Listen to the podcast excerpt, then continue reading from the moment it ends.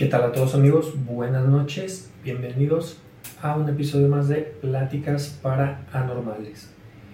El día de hoy les tengo preparada una plática muy interesante con Raquel Herrera, que es una de las personas eh, que encabeza la organización del Fóbica Fest, que es un festival de terror, sobre todo literario, aquí en la ciudad de Guadalajara.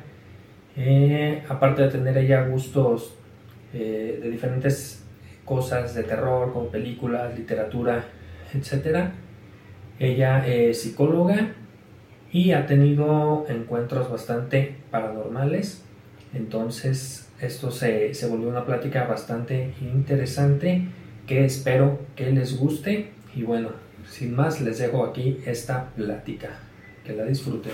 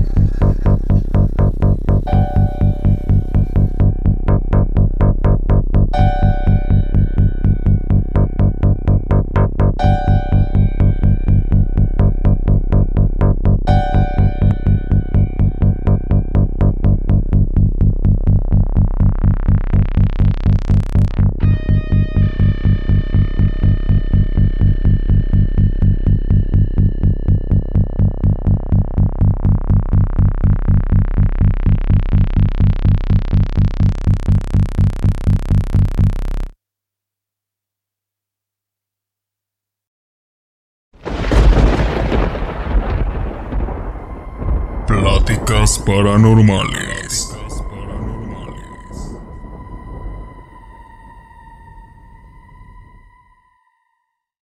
Buenas noches amigos de Pláticas Paranormales, bienvenidos a una nueva plática. Hoy toca el turno con una gran invitada, Raquel Herrera. Raquel, muchas gracias por estar aquí. Muchas gracias. ¿Cómo estás? Pues nerviosa. Ya, tenemos mucho que no nos veíamos desde que grabamos el episodio de Cartas de Terror. Cierto, sí, sí, sí. Muy bien. Estamos en confianza. Pues platícanos un, poquito de ti, a qué te dedicas. Pues mira, yo em, tengo la formación de psicóloga, psicóloga clínica. Este, he trabajado como docente en universidades y actualmente estoy trabajando en un em, hospital de gobierno. Ahí este, abordo todo lo que es psicoeducación, em, apoyo para los servicios de psiquiatría, neurología, pediatría, nefrología. Eh, abordamos depresión, ansiedad, apego a tratamiento, también valoraciones psicométricas y bueno, desde hace un par de años también estoy como colaboradora precisamente de lo que mencionas, del, Festival Fóbica, que por cierto pues los esperamos en octubre. Este, hay muchas actividades muy padres y bueno, eh, es lo que actualmente estoy, me estoy dedicando. Muy bien, la pregunta que hago a todos los invitados es cómo te, mezclaste con el género del terror, que ya dentro lo preguntaba en, cartas de terror, pero qué es lo que te llamó la atención, porque bueno, la mayoría que tenemos el, gusto por el terror o que nos pasan cosas paranormales, pues siempre empezamos con gustos. A la gente que no tiene como que el gusto, siento que no le pasa tanto. ¿A ti qué, qué fue lo que, que te llamó? A mí me atrapó primeramente el cine creo que sí las historias basadas en hechos reales, pero que tengan terror, horror psicológico, me atrapan, me, emocionan mucho, me gusta tener esa adrenalina. Y bueno, también eh, he estado leyendo y aprendiendo en relación a psicología del miedo y psicología del trauma, que precisamente habla de todas estas experiencias que te marcan y que es un antes y un después, ¿no? En cuanto a cómo percibes, qué juicios manejas este, qué decisión, cómo tomas tus decisiones. Entonces, esas son las áreas que ahorita estoy explorando. Estoy tomando talleres sobre eh, sí literatura y cine de terror horror con el enfoque psicosocial, eh, donde se exploran, bueno, toda esta a través de la historia del ser humano, cómo traumas históricos van marcando tabúes, van marcando eh, em, la cultura eh, y cómo se va manifestando a través de diferentes áreas en el arte, como la literatura, pues ahora el cine, la música. Entonces ando explorando eso. Son inquietudes, ¿sabes? Más que nada. Este, y que puedo integrar también a mi trabajo clínico. Quiero decirte, mezclando más y más. La ansiedad. Creo que también ahora con la pandemia, ¿sabes? Esta, esta, mm, este tema de la ansiedad, del miedo, la angustia, y que puedes perfectamente terminar explicando o explorando a través del terror y el horror, ¿no? Que tiene que ver con eso, miedos antiguos, primitivos, naturales y también aprendidos a través de, que, que, se van formando a través de tu experiencia o la experiencia que tienes con el mundo. ¿A qué le tienes miedo? Uf, fíjate que yo muchos años le tuve miedo a la muerte. Precisamente está eh, el miedo a lo desconocido como uno de los miedos más antiguos. Eh, y pues es esta, ¿no? De repente había como noches que me empezaba a, yo empezaba con el copo a maquilar, ¿no? Bueno, ¿qué se sentirá hacer nada, eh, dejar de existir? Y entonces mi corazón empezaba así a, acelerarse.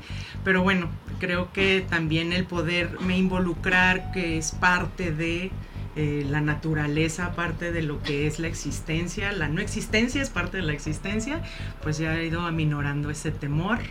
Y luego ya, ya que ahora que soy más adulta, pues es el, miedo a que no me alcance la quincena.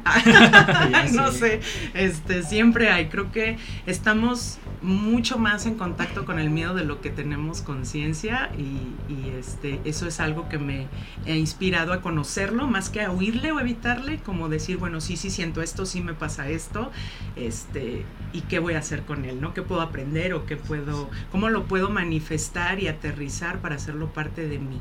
no en contra mía. Hablando de eso, de, que te daba miedo a la muerte, ¿qué, crees tú? ¿En qué crees? ¿Que hay vida después de la muerte? ¿Que no hay? ¿Crees en algún ser divino? ¿No crees? Digo, aquí todos, obviamente, siempre les... Aquí va a quedar en confianza, ¿verdad? En privado. Todo, queda, con mucho respeto a todos, toda la, la, gente que nos escucha, saben que siempre los, los comentarios positivos y no, ni los comenten. Sí, muchos años yo creía que era nada, o sea, era ya terminaba tu cuerpo de funcionar este, y ya se paraba tu corazón y era como esta misma sensación que tenemos o podemos definir que tuvimos antes de nacer, pues es lo mismo, ¿no? Este ciclo.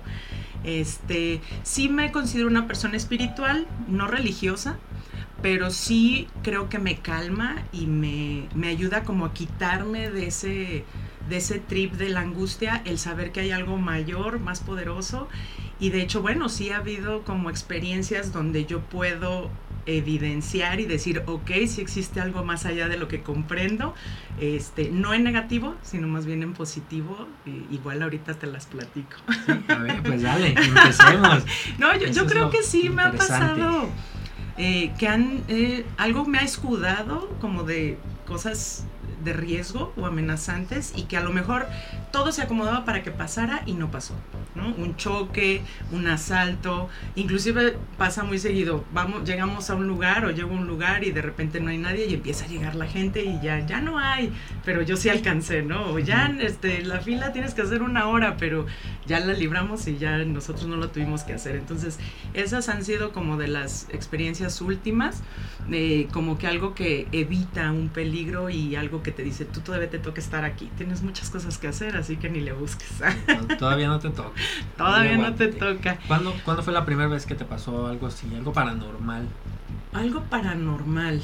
O, lo eh, primero que recuerdes, porque muchas veces como que pasan cosas y uno lo bloquea, no sé.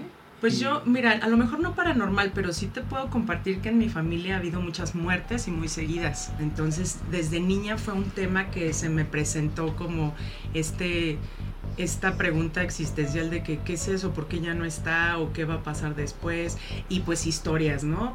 De hecho, pues eh, en psicología el fantasma se puede considerar como eh, la manifestación de un conflicto interno no trabajado, no expresado y entonces es como esto que no hemos o nos resistimos o no hemos aceptado y acomodado. Entonces creo que yo desde niña era como esta, estar atenta, ¿no? Bueno, ¿qué va a pasar con la no existencia? ¿Qué le pasa a mi familia? ¿Cómo va pues retomando su vida, qué, temas no se hablan o de qué persona no se habla y a raíz de eso pues sí, no es que yo sentí a, fulanito, ¿no? A tu tío, es que yo, este, eh, apareció la foto de tu abuelita, este, y cosas así que hacen creo que es seguir teniendo presente aquello que no, no queremos soltar. Y bueno, no de niña, no recuerdo mucho, te comparto que recuerdo como ese tema sobre el miedo y la muerte y estar en sobrealerta y escuchar las historias de mi familia. Este, pero, por ejemplo, em, alguna vez yo trabajo en un hospital de gobierno y el piso, el piso 6 es de niños, es para pacientes niños y yo tengo ahí 15 años trabajando y siempre eh, se ha escuchado que en el pasillo sale un niño así en, el fondo del pasillo que solo se le ve la silueta y bueno, las enfermeras van y le preguntan y, ya así como es que estoy perdido. Oye, este, pero qué, ¿cuál es tu cama o dónde está tu mamá? No, es que ya no me duele nada. ¿sabes? Así, y, de repente nada más se aparece. A mí me mandaron a trabajar terapia de juego con los niños en un saloncito y la verdad siempre estuve así como alerta, este, eh, a ver si me tocaba un niño ahí este, escucharlo, verlo a lo lejos. Este, pero bueno, pues en un hospital hay muchos ruidos, hay mucho movimiento, este, muchas cosas que se escuchan. Eh, ¿Qué más? Mm, en mi casa, en la que vivo actualmente, pues es una casa que tiene fácil unos 50 años que se construyó. Y han, vivido ahí unas, bueno, conmigo yo sería la tercera persona que vive ahí. Y sí, de repente cuando hago reuniones o viene gente a visitarme, eh, las personas que sé que ven y tienen esta percepción de algo más que lo normal o lo común, sí me dicen, es que está una niña ahí en el balcón. Este es un, un ventanal y es un balconcito chiquito, caben dos personas así de pie. Y dices, es que, es que ahí está la niña, este, pero pues ¿quién es, no? Y pues antes pues, estaba ahí sola y pues no, no, nada de niña ni nada. De repente sí se siente, me siento acompañada pero no es una compañía que me genere miedo, digo más bien como que la significo de protección y sí me he encontrado diciendo, ya sé que estás aquí y, hay que llevárnosla bien, ¿sabes? sí, Mariana que hace caras.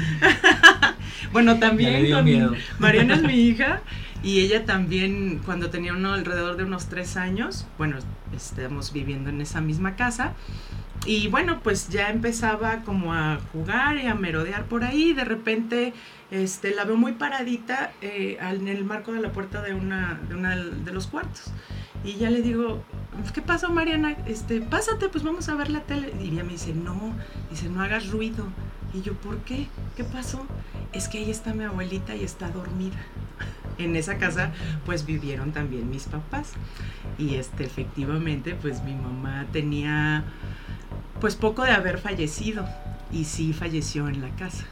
Ajá, entonces yo así como que, ¿sabes? Sí me choqué. Es algo que digo, pues no puedo decir que no existe o que se lo esté inventando. Creo que una característica de los niños es que son muy honestos, muy auténticos y no, no necesitan decir algo que no sea real, ya sea que lo sientan o lo vivan o lo necesiten, ¿no? Entonces, eso sí, te puedo decir que me impactó mucho pero también es, como, es conmovedor porque no son, o sea, son, son personas que conoces, que desearías que siguieran estando o, o, a mí me gusta la idea de, pensar que están acompañándome y presenciando todas estas locuras que están pasando, ¿no? Sí, pasa mucho con los niños, eh, creo que ya me había platicado en un episodio pasado y el niño de un amigo jugaba con Ramón. ¿Con quién estás jugando? ¿Con Ramón? amigo imaginario. Ramón era un tío de mi amigo que acaba de morir. Y el diario y se oía platicando y platicando, ¿qué tiene? Estoy hablando con Ramón. Pero chiquito tendría dos años, tres años, o sea, apenas se le entendía y el diario jugaba con Ramón. Y pues no, no era como que lo hubiera conocido, o sea, muy bien. A lo mejor lo llegó a ver, pero así de acordarse para saber con quién jugar, no. Y en el primer episodio, de hecho, de este podcast, mi amigo Julio dice que en, su casa siempre ven a su papá y lo ven los amigos de sus sobrinas o los novios de sus sobrinas y ¿quién es ese señor? Ah, el de, el de, tal foto, no, pues es mi abuelito. Ah, es que lo acabo de ver, que no, mi abuelito tiene tanto muerto. Ay, güey, es cuando se asustan. y Todo el lado, ¿no? Se para el tiempo para ti. Que, sí o sea, ¿cómo, ¿Cómo lo explicas? Sí, de hecho en, la casa de mis abuelos maternos también fallece mi abuelo y es una sala, pues te estoy hablando de la Ciudad de México, en la colonia que está por el antiguo colegio militar, pues son casas que ya pues son de los 50, de los 40. Entonces, mm, los muebles de mi abuela, pues eran los típicos que salen en las películas mexicanas de Pedro Infante. Y sí, una de las historias que yo oía, este, o alcancé a escuchar era eso, de que mm, el abuelo, de repente veían al abuelo sentado en la sala, así, sin hablar, sin decir nada, muy sentado. Y mi abuelo era un hombre muy callado era una persona muy callada, como nada afectiva y se movía así como, si no lo volteabas a ver, sentías que estaba sola, pues no hacía ruido ni nada y pues así siguió. ¿Y a la fecha ya no te ha pasado algo así muy, aparte de, la mm, presencia o algo? Pues no directamente a mí, pero en alguna ocasión, hace, en el 2000 tuve la oportunidad de ir a Australia y este, hicimos este viaje a Tasmania que vendría siendo como la última isla de la Tierra eh, y es un pueblo con muy poca gente. Era un pueblo con muy poca gente y había una iglesia como estilo gótica, chiquita. Iba yo con una tía, mi mamá precisamente, y una prima y yo. Y entonces pues realmente no había nada que hacer, todo estaba este, en silencio, no había gente, la iglesia estaba abierta y decidimos entrar. Entonces, bueno, estábamos ahí curioseando, mi mamá tocaba el piano. Entonces de repente yo nada más la observo que con mucha confianza, mucha soltura va al, órgano de la iglesia y empieza a tocar una pieza, eh, creo que se llama Para Elisa. Mm, la cuestión es que ella siempre se equivocaba, nunca podía tocar la pieza completa. Y en esa ocasión la toca con una soltura y con una, pues con un sentimiento que yo nunca había visto a mi mamá así. Total, termina y ya lo, acto seguido lo que ella hace es se levanta del, órgano y sale de la iglesia, ¿no? Y nosotras tres nos quedamos así como, pues, ¿qué pasó? Y salimos a, a, seguirla y de repente nada más se queda mi mamá con cara como de, ay, así, ¿no? Y le, ¿qué pasó? No sé, dice mi mamá, decía mi mamá, es que no sé qué pasó. Es que pues tocaste el piano, bueno, el órgano. Ah, no, es que yo sabía que estaba, pero yo no me estaba moviendo. Y entonces era así como, yo, yo no estaba tocando el piano. O sea, algo sentía que estaba, sentía, este, y ya le digo, ¿sabes qué? Es que sí, porque no lo tocaste, no tocaste la pieza como siempre, ¿no? Entonces, pues ya las, las cuatro nos salimos así como muy viéndonos nada más este, entre nosotras y ya vámonos a otro lado, porque aquí espantan. este, ¿qué más? Mm, el niño. A ver, tienes ahí tu lista. Ay, sí, sabes, es que sí me impones, me impone aquí el micrófono y todo, pero. Tú, relájate, ¿ves? No quisiste otro vodka. y bueno, tal vez sí dentro de las historias de los pacientes siempre va a haber esta em, historia que genera intranquilidad, inquietud, eh, pero que habla precisamente o sale cuando se está trabajando un duelo, ¿no? Una pérdida y es como esta esta necesidad de comprender y acomodarlo o, es una proyección precisamente de algo que necesita eh, ser dicho para poder irlo comprendiendo. Entonces, creo que también eso me ha ayudado a ser respetuosa y validante con esas historias, porque creo que es parte de nuestra existencia es parte de nuestras experiencias, el, esta sensación, eh, no sé si sea agradable o no, pero que nos brinda el tener esas experiencias paranormales y decir, sí me pasó, sí lo sentí, sí lo vi. Es que en hospitales pasan muchas cosas. muchísimas. A mí, esta semana, ahorita que me acuerdo, me llegó un paciente, un muchacho de 14 años. Traía bueno, ya lo habían operado, tenía fractura en el pie, tobillo, rodilla, húmero y creo que el hombro.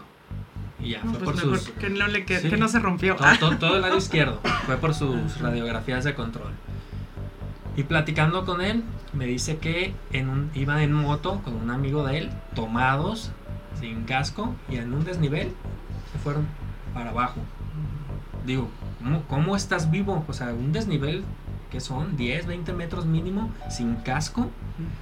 Y pues sí, todo, todo mal. Y dice que le dijeron que, que traía el cráneo estrellado. Me imagino que se fracturó, no se le movió tanto. Y dice que al caer, que su amigo le platicó, güey, había una sombra queriéndote levantar. Y dice el muchacho, yo cuando sentí, la sé, vi que algo se me, se me acercó, me levantó y ya desperté en el hospital. Y dije, no manches, o sea, ¿qué, qué onda? Cuando yo estaba haciendo mis prácticas en el, no, mi servicio en el hospital civil. Ay, el hospital civil. ya, te imaginarás. sí. Es la sala 5, sí, la sala 5 de rayos X. Es la sala más grande. Hay un, un, pedacito, es un cuartito, y luego está la sala grande donde están los pacientes. Y de la, eh, hacia tu lado izquierdo está la puerta por donde entran los pacientes, y a la izquierda está el vestidor. Entonces yo acabé de de ver a los pacientes que había y así como que ya acabé temprano, ahorita les digo ya me voy a mi casa. Entonces salgo yo para revisar y se ve el marco de la puerta eh, como la luz, la luz y en el suelo se ve el marco de la puerta pero con luz, como el, como el reflejo y se ve una sombra así de alguien parado. Y dije, no manches, ya dejé un paciente ahí en el vestidor, quién sabe cuánto, cuánto lleva ahí, yo acá haciéndome menso. Voy y nadie, no había nadie, nomás se veía la sombra, pero así claramente. Dije, oh, eso sí está, y ya de ahí no me dio miedo ni nada. Lo que hice fue, le dije a mi hermano, oye, pasó así, así, pon tu celular a grabar. Y ya dejé el celular ahí grabando no sé cuánto tiempo hasta que se acabó la pila. Y ya se lo le mandé el video a mi hermano. Le digo, yo no voy a estar como güey ahí dos horas viendo el video. Le digo, ya, si tú ves algo ya me dices.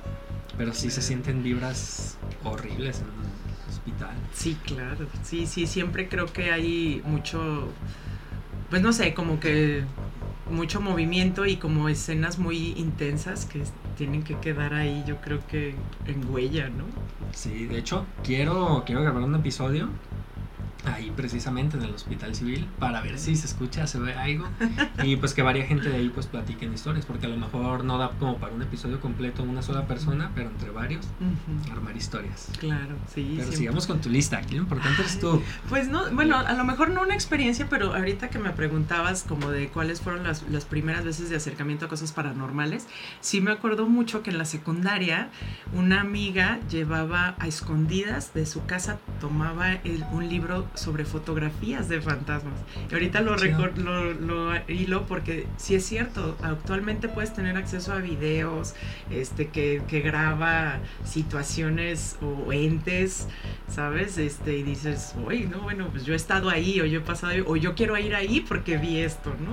Y yo me acuerdo este, de ese libro, pues era, sentía mucho morbo de ver este, las escaleras o los pasillos y de repente si esta sombra, este típico fantasma con la sábana, ¿sabes? O sea, como que me pongo a pensar ¿cuánto cuántos tipos de fantasma se han registrado o se han contado o descrito a través de generaciones, ¿no? Y este, en ese, ese libro de eso hablaba precisamente, como de em, evidencias de fantasmas eh, a través de fotografías.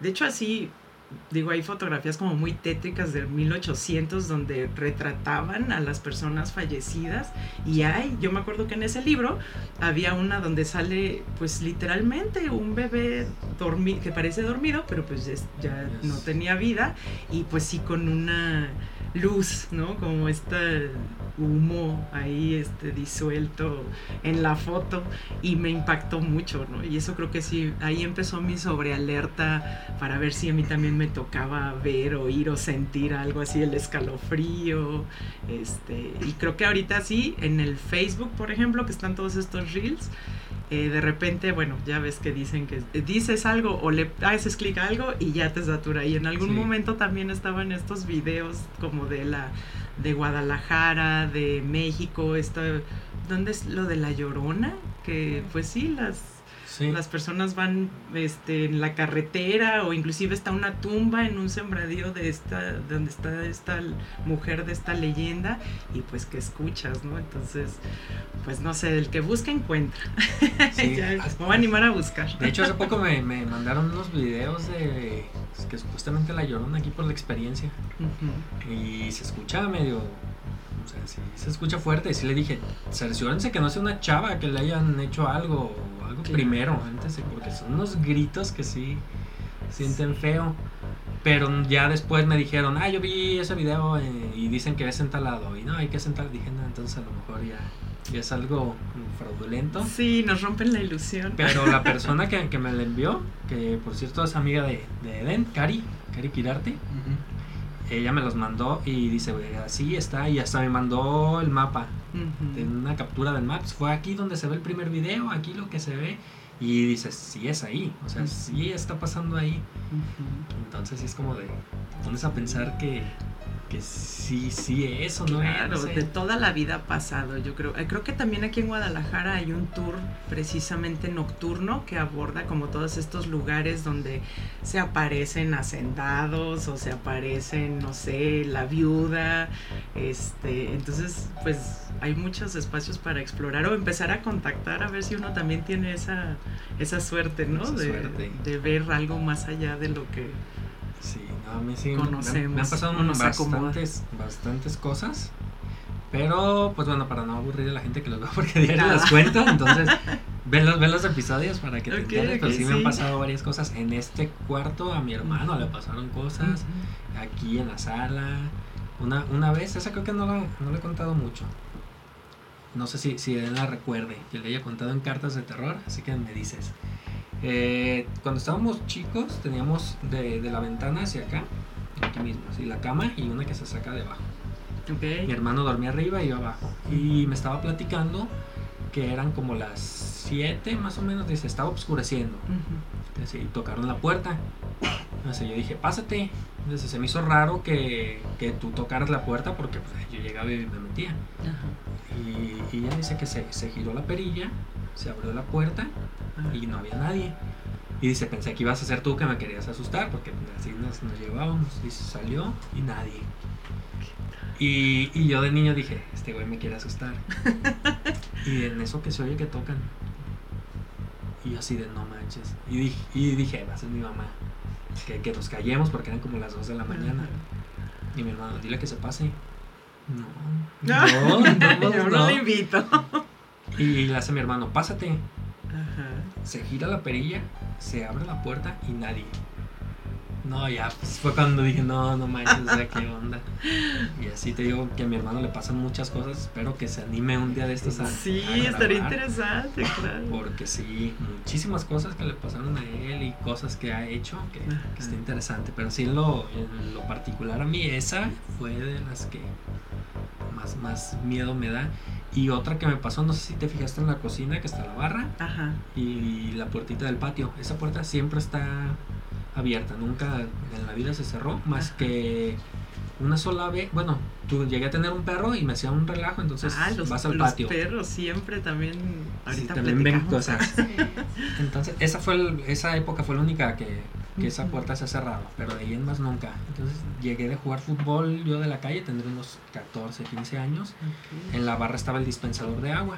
Agarré mi vasito de agua, estoy tomando y en la cortina escucho yo que me dicen, Iván. Volteé y en la cortina una cara así. No, inventes. Tiré un trancazo porque dije, es mi hermano. Un trancazo me metí al patio y nadie. Y así fue de, vámonos.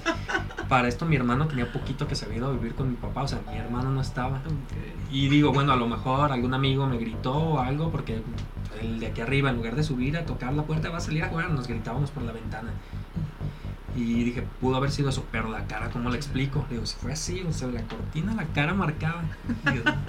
esa, esa misma vez, pues hasta le dije a mi amigo con el que estaba jugando fútbol, güey, pasó esto y esto y esto, quédate a dormir conmigo.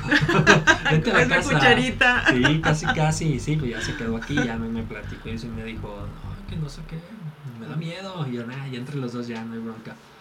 Y mi mamá me decía, en ese entonces, tenía también no tenía cama, tenía el puro colchón. Y me dijo y diario mi mamá, que pon un Cristo, pon algo, pon una cruz, que para esto en tu cuarto. Y, y, me dio una cruz, era una cruz de esas, ¿cómo se llama? ¿Repujado? se llama la técnica esa como de... ¿Como latón? Ajá, algo así. Era la cruz, con así de repujado, se me chida. Y mi mamá, ponle, pon algo, pon algo, aunque sea esa. Dije, bueno, esa está chida y la puse arriba del, del colchón con la cabecera y le digo a mi mamá, mira, parece mi tumba. Y, pasó eso ese día y mi mamá, ves, así estás diciendo, que quién sabe si, si sí o no, pero eso, eso fue lo que me pasó. Que todavía hay veces que, que llego en la noche de trabajar y voy al patio y digo, ching, voy por agua, ahí mismo. pero hasta ahorita no. Y fíjate, creo que yo también tiendo a eso, a buscar una explicación, ¿no? es que es fulanito, es que es el aire. tratamos como apaciguar o, o encuadrar lo que nos hace lógica para poder, en lugar de como a lo mejor explorar y decir, bueno, a lo mejor sí, ¿no? Sí, sí es algo más y no necesariamente me va a hacer daño. Este, no sé. Y ahorita que decías de, de tu perro, creo que el, yo tenemos un perro schnauzer, se llama Pongo, y también es súper inquieto. Y de repente se pone a ladrar, no sé si te ha pasado, pero se ponen como fijos y a ladrar, a ladrar, a ladrar en algo y hasta no, por ejemplo, mi perro no sube las escaleras empieza como a temblar mucho y así se pone todo nerviosito, pero no sube. O si ya se convence y se anima porque tiene que agarrar valor, agarra y se va corriendo así y se va a, donde estemos, ya sea mi hija o yo, pero le cuesta trabajo o prefiere no subir y también se pone a ladrar así viendo un punto fijo, este como de amenaza, pues son territoriales y nunca nunca, no sé de qué manera, este, como entender qué ve o por qué le da miedo subir. digo, yo en lo personal sí he, tenido la sensación de que hay algo, pero no, en, no dañino, no así con esta carga de peligro. También eso del de perro, una amiga ya, ya grabó un episodio y nos platicó esa vez, que su perro se ponía a ladrarle a la pared no sé si un punto, o sea, la pared, pero cerca, o sea, no había nada. Y, su, hermano, su hermano decía que estando chiquito, que, que, él jugaba con su amigo y que su amigo, ¿quién es su amigo? Es el, el que vive en la pared. Es el que vive en la pared y el perro le ladraba a la pared. o sea, digo, ahí ya la historia está bien contada en ese, episodio, todavía no se sube, pero para que lo escuchen está, está chido. ¿Alguna otra que tengas ahí en tus eh, anotaciones? Pues Creo que no, esos serían todas. Y de Mariana, porque la veo muy asustada. que dice, yo no sabía todo eso. Ya no va a dormir en su propia casa. No, bueno, creo que también este, esto de que se prenden las luces, este, no sé, que se escucha, se escuchan ruidos. Eh, sin embargo, sí caigo en esto de querer explicarlo y con eso me quedo y ya sigo adelante, ¿no? Eh, precisamente con el, el, festival, el Fóbica se hace en casas culturales, entonces se ha hecho en estas casas del centro que también tienen un montón de historias y de hecho hoy justamente me estaban platicando que en el de este año que va a ser Casas 1, que está, eh, hay un fantasma ahí también, ¿no? Entonces pues le digo a Roger así como, bueno, pues a ver a ver qué me toca escuchar o ver, porque también son, son espacios con mucha historia. Eh, igual me vuelves, te vuelvo a buscar para que contarte ahí qué, se apareció y qué vi. Una, edición anual vamos a hacer ya sé. antes de que empiece el Fóbica, que platiquen todo lo que pasa. Sí, pues a ver, a ver qué me toca ver. Digo, no, no, no soy renuente, no descalifico, no digo que no exista, y, lo que me ha pasado pues también no es como para decir, ay no, que no me pase. Tengo amigas que sí, que sí dicen, es que esto es una maldición, porque yo sí veo, porque yo sí sueño, no sé si a ti te ha pasado que a lo mejor sueñas con personas que ya fallecieron o dan mensajes o algo así como que dices, esta persona yo ni la conocía y de repente resulta, ¿no? Que es el tío de tres generaciones, o bueno, más bien es un familiar de tres generaciones atrás. Este, y sí dicen, es que yo preferiría no sentir, preferiría no ver. Inclusive hacen cosas para ya no tener como que estar con esas experiencias. Sí, sí me, sí me pasaban mucho los sueños. También a mí en una, una etapa hubo muchas muertes así seguidas de la familia. Y soñaba con mi primo, que fue el primero que, que falleció. Tenía, yo creo que tenía 32 años o menos cuando falleció en un accidente de moto. Entonces siempre lo soñaba, lo soñaba y lo soñaba. Al año, poquito antes del año, el mismo mes, fue en enero, murió un tío. Al mes murió mi abuelo y a los 4 o 5 meses murió mi abuela. O sea, así todos seguiditos. Y siempre se soñaba y lo soñaba.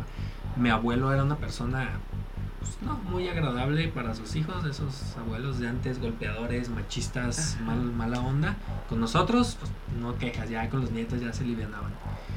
Y lo soñaba en su casa, es de esas puertas, de esas casas viejas, también es donde se pone el baratillo, no sé si ubicas, ahí para platos. Entonces la puerta es, se abre, son dos las que se abren. Entonces una queda cerrada y otra abría. Entonces en mi sueño llego yo y mi abuelo está atrás de la puerta. Y ya le decía, ¿qué onda Tito? Le decía, ¿qué onda Tito? ¿Cómo está? Que no sé qué. Bien, pero muy serio. Y adentro todos festejando y cotorreando y digo, ¿qué? ¿Por qué no está allá con todos? Es que nadie me ve. Y yo, pero sí sabe que usted ya está muerto y no me dice nada. Y así ya no me acuerdo qué más pasaba pues en el sueño, pero me acuerdo que, que era eso. Eso. De que él como que no aceptaba que estaba muerto. Y con mi primo soñaba que en ciertas como ciertas cosas específicas que, que habíamos vivido. Una vez y fuimos a comprar globos con agua estando chiquitos. Eh, bueno globos para llenarlos con agua globos con agua. A la vuelta como a la vuelta a dos cuadras de la casa de mi abuelo había un banco vital de aquel entonces. Uh. Entonces fuimos a la tienda de la esquina y no había globos. Dimos la vuelta para ir a la otra tienda y en eso se oye Habían asaltado el banco y estaba la balacera. Pues, regresamos, le dimos toda la vuelta. O sea, literal pasamos una patrulla cruzada con otros y disparándose. Y mi primo y yo caminando viendo los globos. Mi tío afuera, bien preocupado. ¡Córrele, métanse! Nos metimos, y, o sea, de la ventana viendo la balacera, o sea, como de película, así unos escondidos en el carro tirándose. Y, y soñé eso con mi primo, así ya estando grandes. y, y, soñé que estábamos en esa, en esa, en ese, en ese recuerdo. y le digo, eh, ¿te acuerdas cuando pasó esto?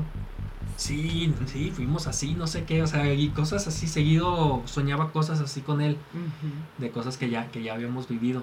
Y digo, no sé si a lo mejor era su manera como de, de despedirse, de, güey, no te olvides de mí o, algo así.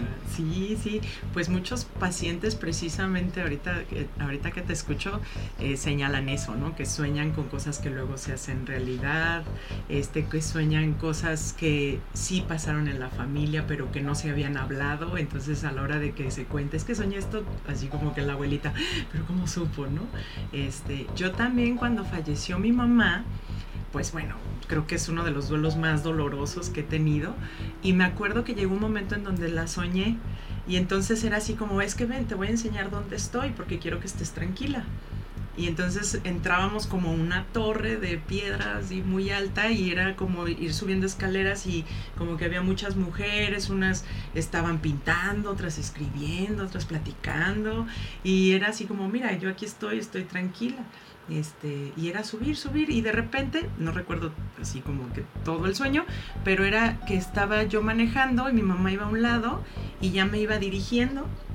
Y llegamos a una casa que también en psicología la casa tiene mucho significado precisamente también con la psique este y, recuerdo en el sueño que era una casa donde me, bajo con mi mamá y me dice este es tu lugar y yo recuerdo que era así como, ay, ¿por qué es la casa tan fea, no? Así una casa vieja, cayéndose, ventanas rotas. Y ya me dice, es que a ti te toca arreglarla y hacerla tuya. Y ya en eso ya yo, pues como en las películas, volteaba, ya no estaba mi mamá.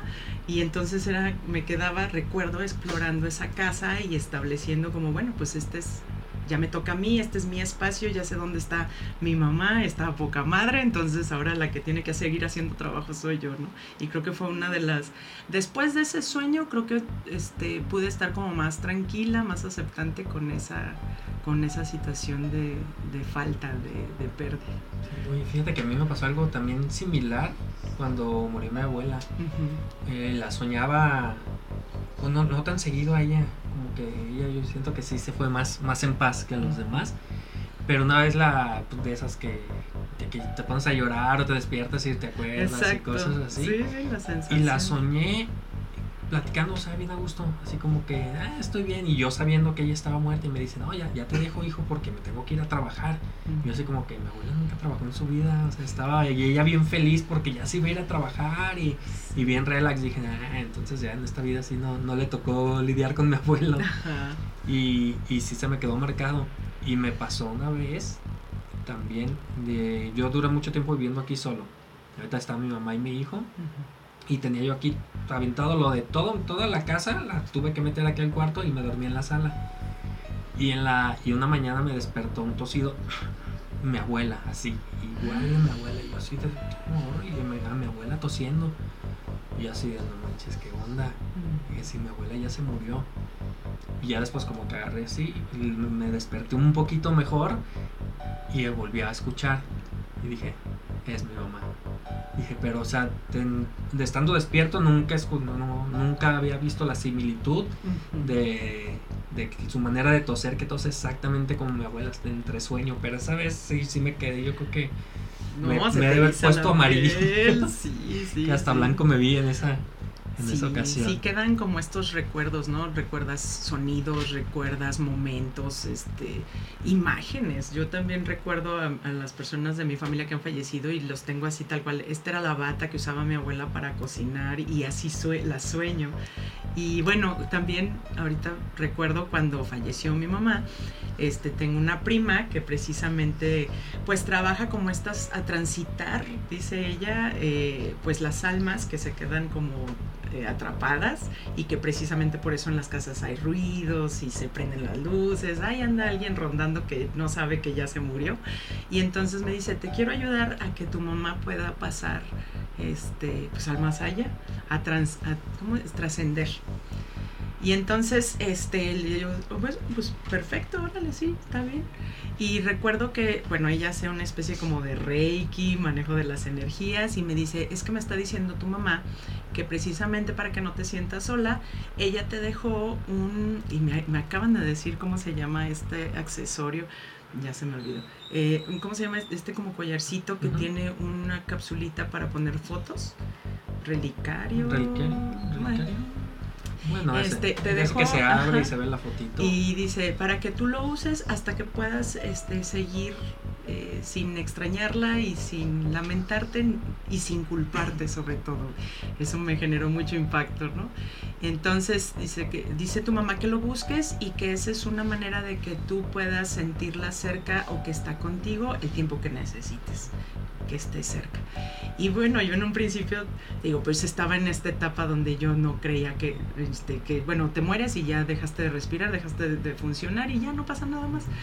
Este, pues ando ahí reacomodando las cosas de la casa y pues efectivamente sale. Y en ese, en ese accesorio, pues si sí está una foto de, de mi mamá y otra foto mía de bebé. Y entonces, pues sí, mucho tiempo lo traía, ¿no? Y efectivamente sí da esa tranquilidad y, y esa, ya ahorita ya lo guardo y digo, en algún momento espero pueda ser dentro de las reliquias que se heredan con buena vibra. este, pero sí, también muy cercano. Y, y, curiosamente esta prima tenía como muchos años de, de no eh, convivir y compartir con ella, se hizo presente en ese momento y ya pues van, van 15 años que falleció mi mamá y pues no, la, no, no, hemos vuelto a coincidir pues como para vernos o platicar. Entonces son personas que de repente llegan en un momento que los necesitas para lidiar con esas cosas. ¿no? y luego como mm, supongo que no había manera de que ella supiera de Nada. Relicarios y tú no sabías menos no, menos. Yo tampoco sabía que lo tenía mi mamá, ni dónde estaba, nada, ¿no? Entonces como que cosas muy puntuales y muy profundas, muy conmovedoras. Y que te hacen creer. Exacto. Que siempre con, con todo, pues yo soy también, le quiero encontrar una explicación, una explicación. Platicando antes de empezar el proyecto, me dice un amigo, güey, aunque no creas, tenle respeto. Así que que no creas no significa que no existe denle respeto porque él sí es de que protección y que va a hacerse limpias y trae sus cosas y su casa dice tengo muchas cosas, amuletos de protección y no sé qué porque le han pasado también varias cosas. Y digo, bueno, pues es cierto, a lo mejor no, pero ahorita con gente que ha hablado de muchas cosas y, hay más de lo que de lo que creemos. Claro. no, hay algo que no, no podamos entender ni, ni científicamente, como todos dicen, o psicológicamente, también, no sé, hay muchas cosas. Tú como psicóloga que dices, no, o sea, no, esto ya, ya me supera mis, mis conocimientos. Pues mira, yo creo que como psicóloga, como terapeuta, si algo aprendes o en algo te entrenas es precisamente a validar y a no, no descalificar o, invalidar este lo que te están contando porque de alguna manera tiene un significado con algo tiene un significado importante eh, con la historia de esa persona. Entonces siempre he tendido a ser como muy flexible en ese sentido. O sea ah pues va sí puede ser ¿por qué no? ¿No? ¿Quién es uno para decir que sí existe y que no, o que es verdad y que no? Pues si te funciona y si puede, si se puede trabajar para ayudarte a estar mejor, a sentirte mejor, pues qué mejor, ¿no? válido. Eh, encontrarle un sentido que fortalezca a esa historia o a esa experiencia paranormal, creo que siempre te va a ayudar a que si vuelve a pasar o te lo cuentan, pues ya no nada más cortes la experiencia, que no es cierto porque creo que te pierdes de mucho, ¿no? De charlas como por ejemplo aquí ahorita, todo lo que estamos sacando y compartiendo. Y esas son, son, pláticas interesantes, de hecho también es, por eso me surgió la idea, que de repente estás con los amigos y que la peda y bla, bla, bla, y de repente ya todos serios y empiezan a platicar de cosas paranormales y a todos les ha pasado algo. Sí, sí, de hecho en una ocasión en el festival pues hubo un micrófono abierto y yo desde, un, desde el principio mi juicio fue de que, híjole, pues a ver quién se anima, a lo mejor nada. No, bueno, lleno lleno y gente con toda, que yo sé que en otro lugar no hubiera podido coincidir o que en otra situación no se hubiera, no hubiera nacido el compartir algo como tan privado que, y, sin ese miedo de ser señalado de que, ay, no es cierto, ay, no mames, no, o sea, sí era, era un ambiente de que, ok, sí, sí, siento la emoción de escucharte y mucha más gente de la que pudieras imaginar o yo pudiera imaginar, entonces digo, pues esto ahora sí que podría ser como la experiencia colectiva, sí. parte de nuestra cultura, porque también, ¿no? Como mexicanos, creo que siempre esta parte de, las, de los fantasmas, de las... Nos gusta. Sí, y está, donde le busques vas a encontrar una historia interesante con la que te identifiques. Sí, así es, pues ya que vamos a llegar a la parte final. Mariana, ¿nos vas a contar tus cosas? cuéntanos, cuéntanos. No, no, sales en la cámara, nada más te arribamos el micrófono. ¿No? ¿Tú sabes las historias? pues esta que te comentaba de que se iba, iba a la cocina en esta casa de, estas historias que te comparto y de, repente sí regresa, bueno ya más grande regresa y la veo toda pálida y toda calladita con sus ojotes abiertos y yo ¿qué pasó?